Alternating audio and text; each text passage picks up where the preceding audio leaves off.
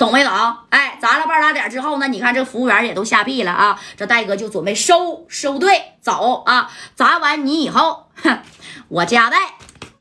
我身里身体里边不是心里边啊，那也都痛快了啊，痛快痛快也就算了吧，戒指我他妈也也不要了，就当你给我赔偿了，对不对？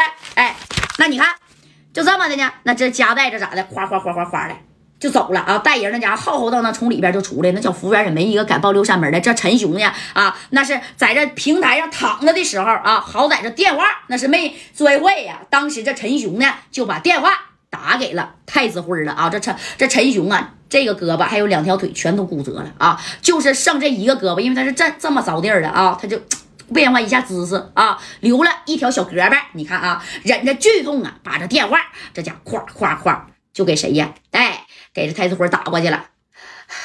辉哥，快点带人来吧！啊，快点的，贾代把咱们太子酒店给砸了。哎，那他也是疼啊，他特别疼啊。这太子辉一听，什么？你在哪儿呢？我我在平台上呢。你怎么了，陈雄？你没事吧？哥呀，我从二楼窗户上被人给扔下来了，掉一楼平台上了啊！那你看这说着话都嘚里嘚瑟、颤颤巍巍的啊！这家伙的，这太子辉一听那是贼生气呀。没事，陈雄啊，哥现在立刻马上就过去啊！贾代他们没走吧？好像是没走啊！你快点来吧，哥，多带点人啊！啊，那你多带点人，那那你你可不多带点人，这太子辉当时怎么的？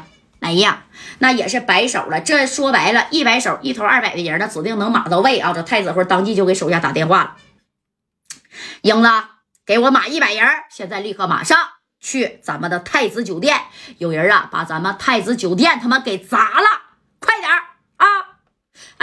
你看这英子接这个命令之后啊，这哗啦家的一瞬间啊，怎么的也真就是满了一百来人。这好在这东莞是太子辉的地盘，人家手下养养不少兄弟呢啊，而且人家呢也有五大金刚、四大打手啥的，这家呼啦家买了满了百百十来个人啊！你等着戴哥等人呢，你看人砸的差不多。